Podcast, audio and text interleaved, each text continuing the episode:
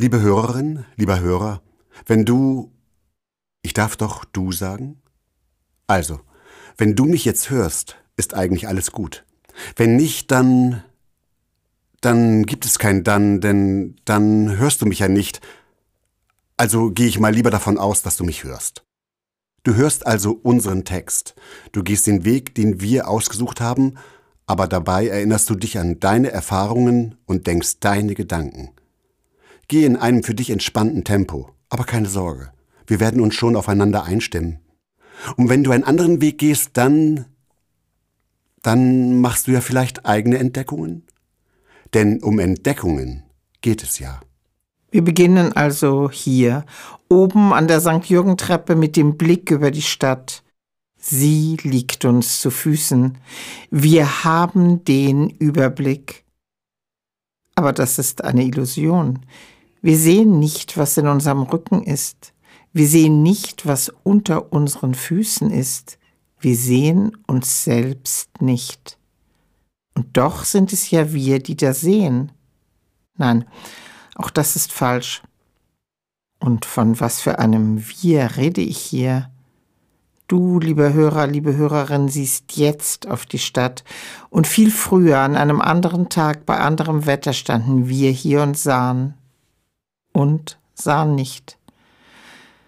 Wir laden dich zu einem Spaziergang ein, auf dem es weniger um das geht, was wir sehen, als um das, was wir nicht sehen, was vergangen ist und als Vergangenes doch da ist. Es geht um die sichtbaren und die unsichtbaren Spuren, die erzählten und die nicht erzählten Geschichten. Spaziergang, hast du gesagt? Dann gehen wir mal los, lieber Hörer, lieber Hörerin. Halt! Nicht die Treppe runter, in die Stadt, die wir schon hören. Hörst du? Ja, bleib doch noch mal stehen und lausche auf das Grundrauschen der Stadt.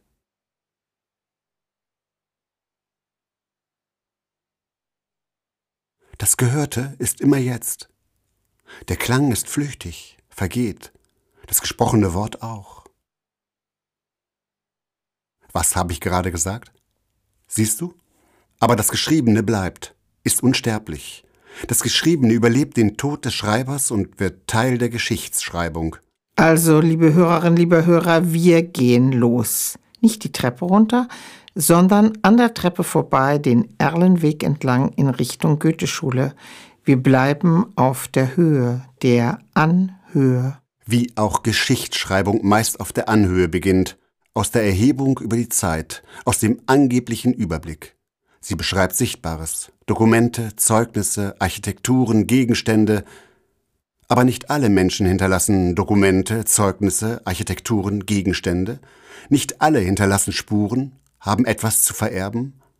So sind wir die Erben derer, die etwas zu vererben hatten? Und was ist mit dem Erbe derer, die nichts hatten und deshalb auch nichts vererbten? Gab es sie nicht? Wirken sie nicht fort? Sind sie nicht Geschichte? Lange sehr lange und noch immer, wenn auch nicht mehr so ungebrochen, war die Geschichte die Geschichte der Männer. Sie schrieben, veröffentlichten, besaßen, jeder Besitz war Besitz der Männer, der Väter.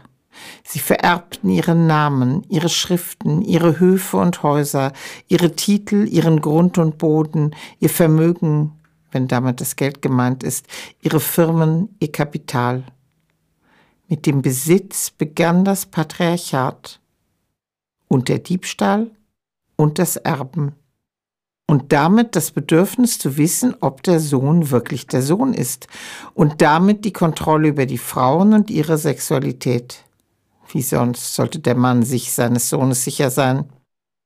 Und das Erbe der Frauen, was sie ihren Kindern gaben und mitgaben, das blieb lange unsichtbar, ungeschrieben, es schrieb sich in die Körper ein, war damit auch vergänglich. Naja, du als Schreiberin, als Erbin eines vermögenden Vaters, als die, deren Kinder ihren Nachnamen tragen, du jammerst dir doch wirklich auf hohem Niveau, oder? Ja, das hohe Niveau der Anhöhe, des Überblicks, der Übersicht, das verlassen wir jetzt mal und bewegen uns hier nach rechts, nach unten, die Treppe hinunter. Spielweg. Aber Vorsicht, man könnte fallen. Das ist dann kein Spiel mehr? Der Spielweg führt zum Spielplatz. Ist also der Weg in die eigene Vergangenheit, die Kindheit? Aber meine Kindheit hatte fast nichts mit Spielplätzen zu tun. Ich war nur sehr selten auf Spielplätzen. Wir hatten ja einen Garten, und im Garten meiner Großmutter war eine Schaukel, die sehr hoch in einem Baum hing, auf der man sehr weit und sehr hoch durch die Luft flog. In dem Haus wohnten nur alte Menschen, war die Schaukel nur für mich? Ich habe da gern geschaukelt und immer allein. Das war mehr so eine Meditation. Das Wort kannte ich natürlich nicht. Träumerei? So hätten das meine Eltern benannt. Für mich war es einfach Schaukeln. Ja, das ist das Schwierige beim Erinnern. Erinnert man in Wörtern? Oder erzählt man die Erinnerung in Wörtern? Und was geschieht dann mit den Erinnerungen, die nie in Worte gefasst wurden? Erinnerst du dich so viel besser, weil du so viel redest? Vielleicht erfinde ich auch Erinnerungen im Reden, erzähle also nur Geschichten. Erinnere ich irgendwann nur noch die Erzählung der angeblichen Erinnerungen und erfinde mir so ein Leben? Ja, aber man erinnert doch auch Geräusche. Musik zum Beispiel. Aber auch Gerüche und auch wie sich was angefühlt hat. Kleidung oder Möbel oder so. Und Bilder erinnert man natürlich auch. Wie Dinge aussahen. Aber wenn man es jemand anderem vermitteln will, dann muss man sprechen. Zumal, wenn man kein Foto gemacht hat in dem Moment. Und auf den Fotos sieht es auch nie aus wie in der Erinnerung. Und irgendwann erinnert man sich so, wie es auf dem Foto ist? Das Foto ist immer aus der Perspektive des Fotografen. Und dann erinnern wir seinen Blick.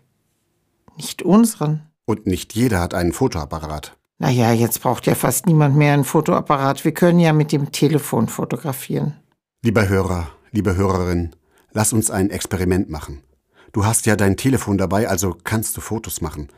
Bist du unten beim Spielplatz angekommen? Du siehst dich jetzt um und dann fotografierst du das, was dich hier am meisten an deine Kindheit erinnert. Schicke deine Fotos an fotos.pilkentafel.de. Wenige Augenblicke später sind deine und die der anderen auf unserer Homepage.